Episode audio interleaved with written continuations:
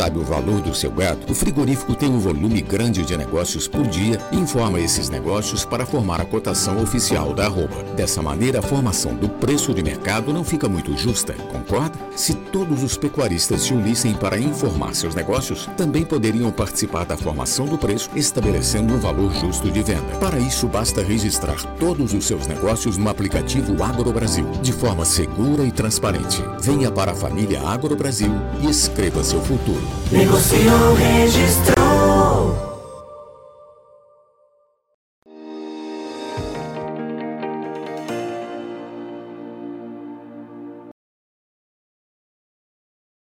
Olá, muito bom dia a você que está nos acompanhando aqui pelo Notícias Agrícolas, no ar nosso tradicional boletim do mercado do boi. A gente tem é, nesse mercado uma situação que está interferindo ou que pode interferir é, no tamanho da oferta a ser destinada aí para os frigoríficos, que são as plantas é, suspensas aí por conta do, do embargo, enfim, da, da, da determinação chinesa.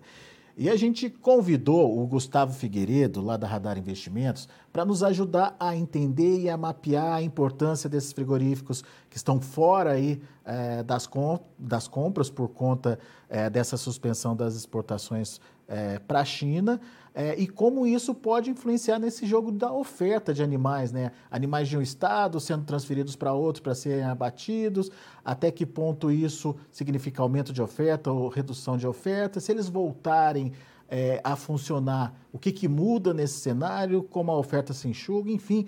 Gustavo Figueiredo vai nos ajudar a entender esse cenário. Seja bem-vindo, viu, Gustavo? Obrigado por estar aqui com a gente mais uma vez. Agradeço sempre, Alexandre. Muito bom. Gustavo, então vamos, vamos entender, vamos começar é, entendendo a precificação do boi primeiro. É, aparentemente o boi está buscando aí o seu piso já, ou ainda não pode sofrer mais pressão. Qual que é a sua expectativa, Gustavo? Alexander, na verdade é, a gente vem aí de dois meses de pressão, né? Onde a oferta ela era esperada, que é o mês de abril e maio, onde houve concentração de animais terminados no confinamento e o fim de, de animais semi-confinados, né, início de seca.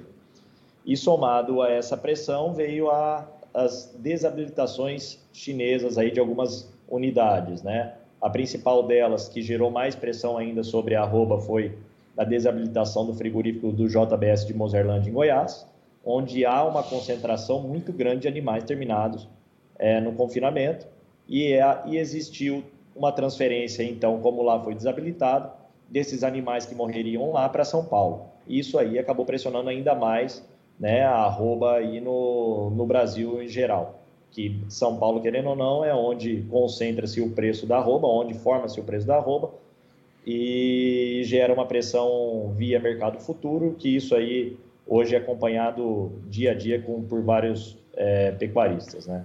E quando gera uma pressão sobre o mercado futuro, gera uma pressão sobre esses animais também que sairiam de uma forma é, mais é, pontuais, ou seja, mais de, é, gradativas e acaba saindo numa concentração total, sendo que animal terminado no confinamento é animal perecível, né? Tá pronto, tem que uhum. sair e o custo de insumo nas alturas não tem como é, retardar esse abate, né, Alexandre? Então foi isso que gerou essa pressão atual. Esse, esse foi o primeiro. Temos... Esse foi o primeiro processo, né, Gustavo? Com Esse foi o primeiro movimento, movimento né, Isso. Que levou o boi para que patamar em São Paulo? Nós saímos aí de uma máxima, não de uma média, mas sim de uma máxima de 360 para um animal de 310 e com tentativas até de 300, que é o que existe hoje aí, frigoríficos tentando comprar animais China de 300 reais.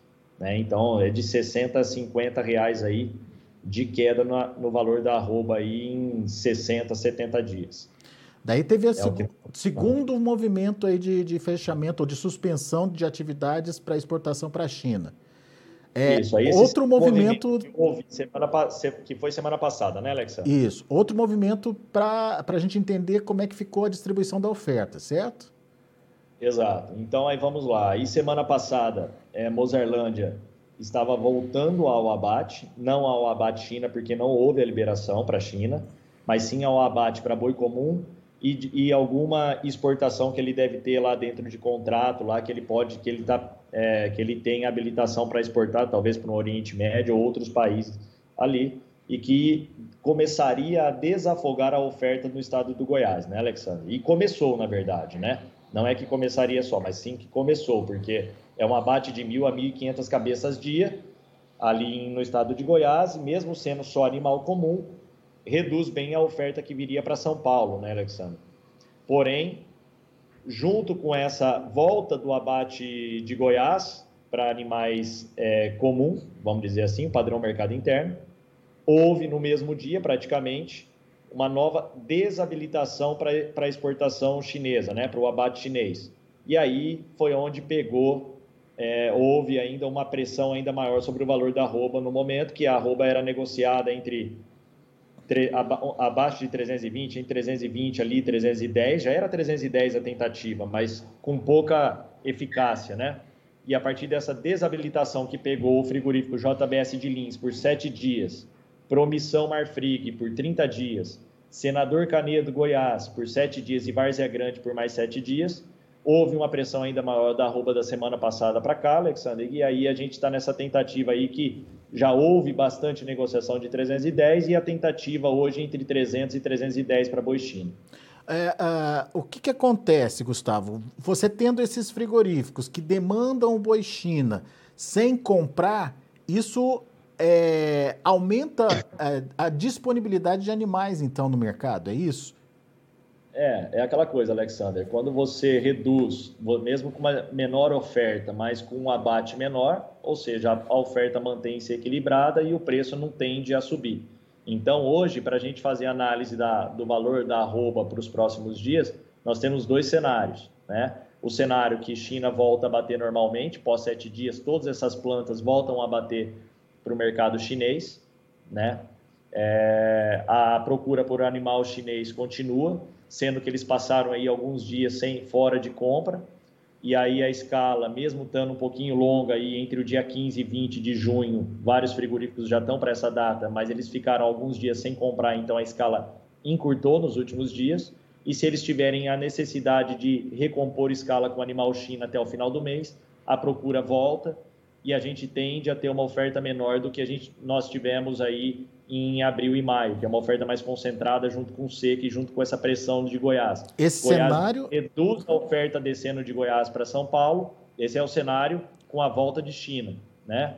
E aí a gente está num, num, patamar mínimo aí, como, como a gente diz aí, seria o fundo do poço aí para a desvalorização da arroba e talvez para o início de uma retomada para os próximos meses aí do valor da arroba. Né? Esse é o primeiro cenário com retomada da, das habilitações desses frigoríficos que perderam a habilitação semana passada. E que está para acontecer então essa semana, se forem sete dias mesmo, né?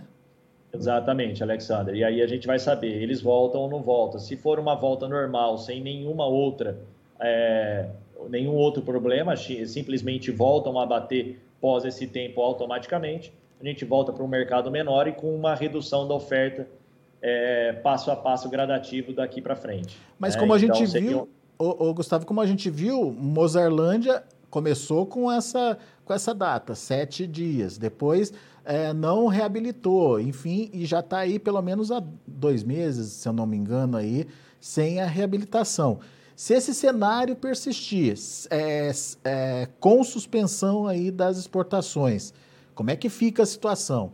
A gente entendeu Alexa. que sem suspensão ah, o, o preço se segura, se mantém, porque a oferta já começou a reduzir, a oferta tradicional, histórica, certo? Certo. Agora, Alexandre, se tiver então, essa. É um, é um, cenário preocupante, vamos dizer assim. Hum. Né? É um cenário preocupante, até porque se, vamos dizer assim, é, é, as desabilitações é, nesse momento né, da semana passada foram muito mais. Foram, Mozarlândia já é preocupante e, já, e as desabilitações da semana passada é muito mais preocupante. Por quê, Alexandre? Hum. Porque pega dois grandes frigoríficos dentro do estado de São Paulo, né? que somados aí eles abatem 2.500 cabeças dia, né?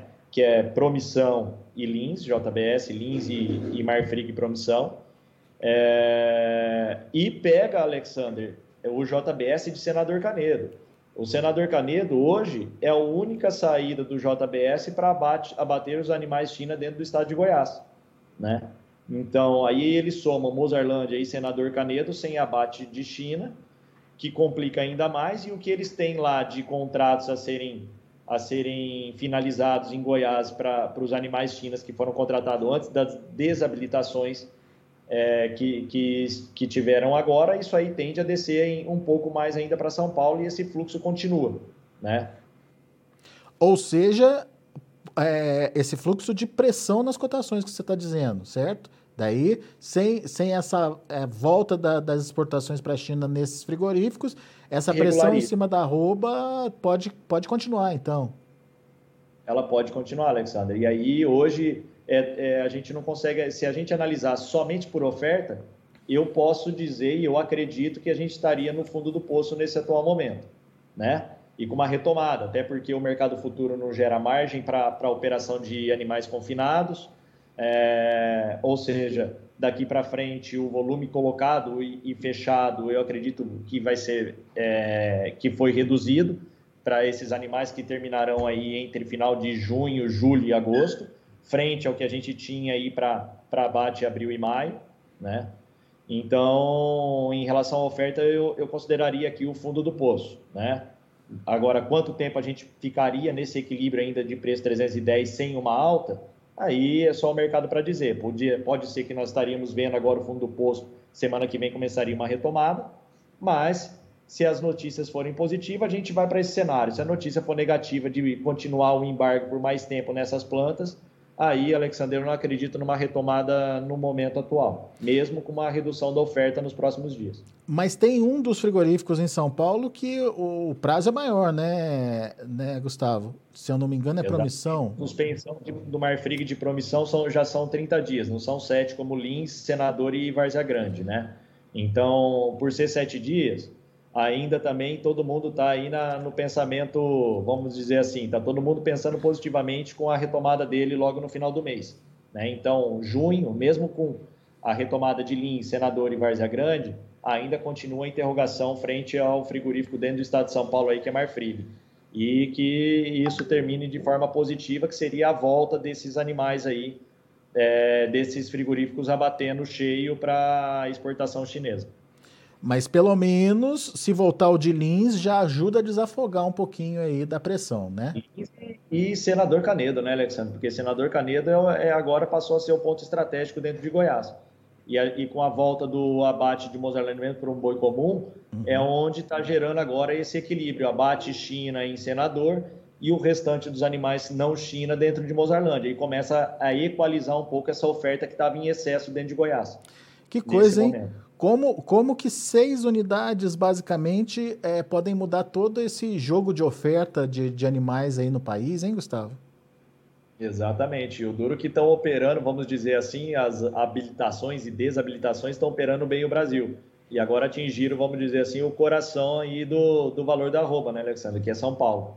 Atingiram Goiás em cheio, onde está o grande centro de confinamento do país, e agora onde está a formação do valor da arroba aí, que é São Paulo, né, Alexandre? Agora, é importante a gente destacar, né, Gustavo, que olhando para nossas exportações, a gente percebe que elas ainda mantêm um ritmo interessante, né? Perderam um pouco de fôlego, é verdade, mas ainda são positivas, não? É, é isso aí, Alexandre. Então, aí em relação a isso aí, assim, tem, tem várias formas da gente analisar. Dizem que os contratos anteriores a essas desabilitações eram grandes e todos esses embarques dos últimos meses eram contratos anteriores. E que agora em maio, maio agora para junho, é, diminuiu um pouco a questão de fechar novos contratos. Não que parou, mas que reduziu o volume negociado. Até porque, né, Alexandre? Fora essas desabilitações chinesas das unidades nossas, nós tínhamos também, junto nesse período, o Covid na China, que pararam todos os portos. Sim. Né? Então, também isso reduziu o fluxo também de, de desembarque dentro do país da China das carnes produzidas aqui. Né? Então, agora a gente precisa analisar os próximos dados, porque analisando os dados de maio, o que, que ocorreu? A, a primeira semana ainda a gente exportou acima de 7 toneladas dia, e os outros dias, os últimos cinco dias já, já a gente teve um decréscimo muito grande para 5,3, né?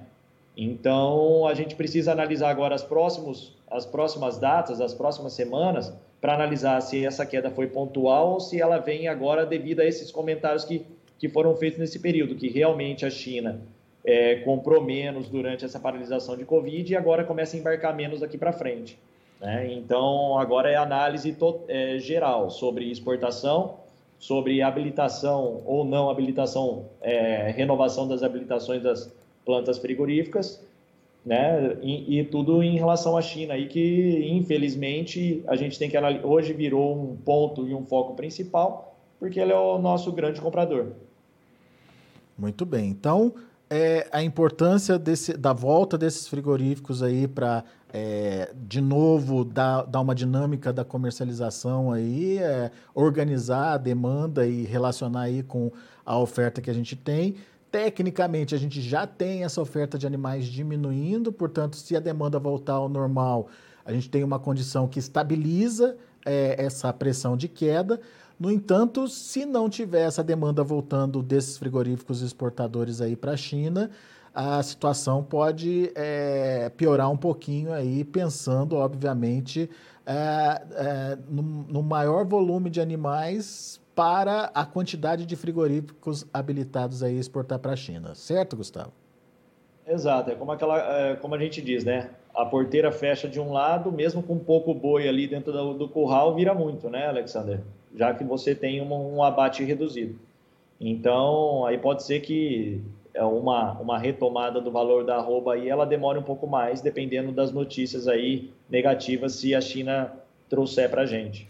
Ontem a gente então, isso aí hum. é análise aí para os próximos dias aí, para a gente ir acompanhando.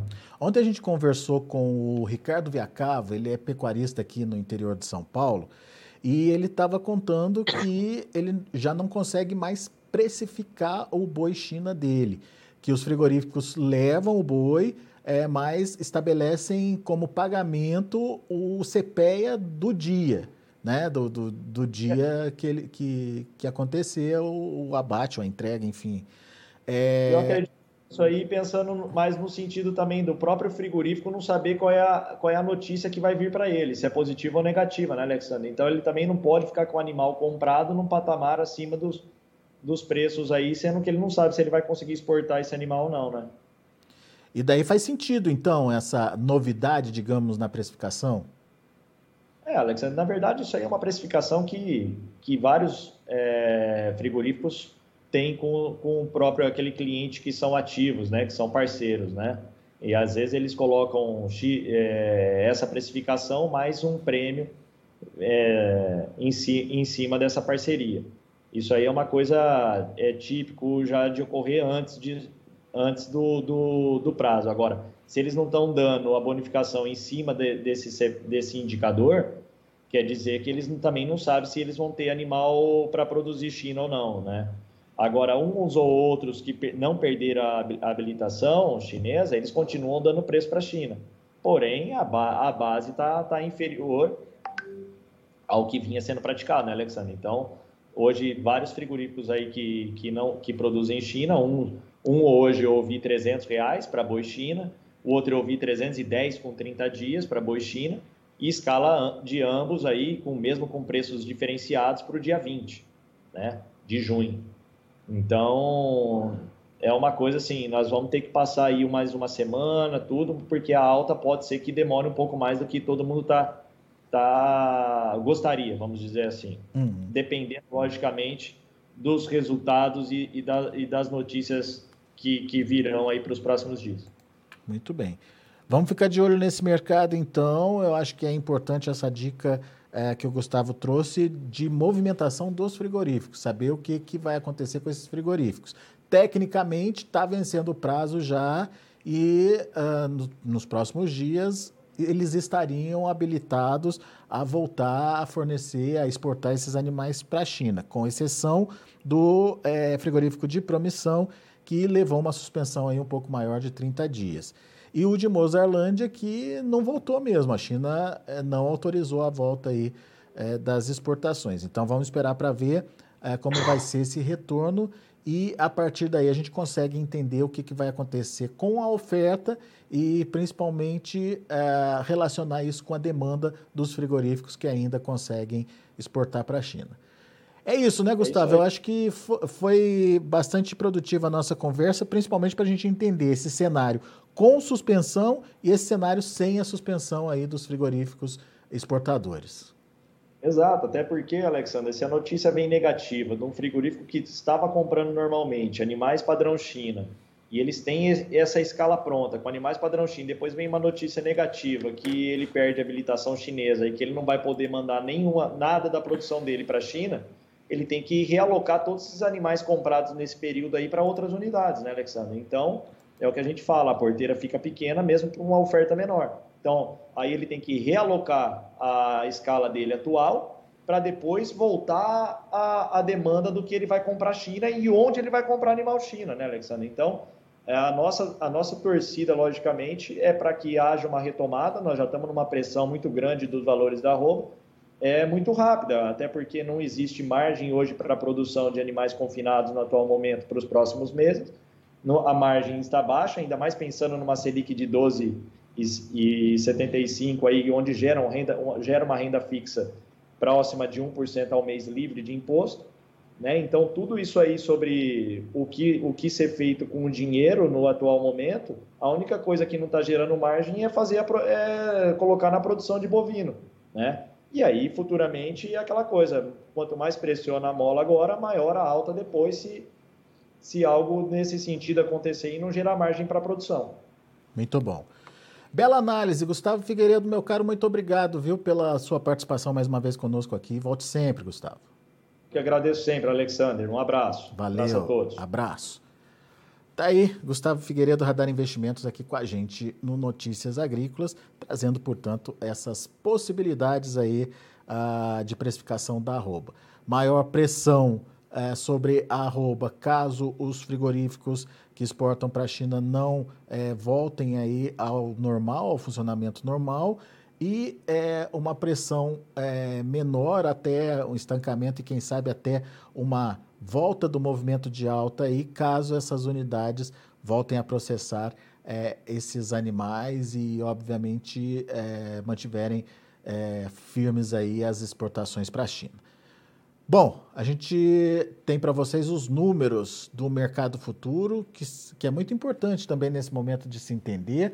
Olha aí o que, que o mercado está sinalizando. Para maio, R$ 317,70, uma alta de 0,76%. Junho, R$ 312,00, uma alta de 0,81%. Julho, R$ 319,05, subindo 0,63%. Outubro caindo 0,15%, uma sinalização que não é muito boa, principalmente para o segundo semestre, R$ 328,05. O indicador CPEA ontem fechou a R$ 320,40, uma alta de 1,46%. São os números de hoje, a gente vai ficando por aqui. Agradeço muito a sua atenção e a sua audiência. Continue com a gente.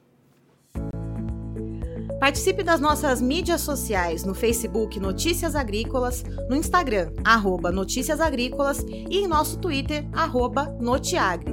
E para assistir todos os nossos vídeos, se inscreva no YouTube e na Twitch Notícias Agrícolas Oficial.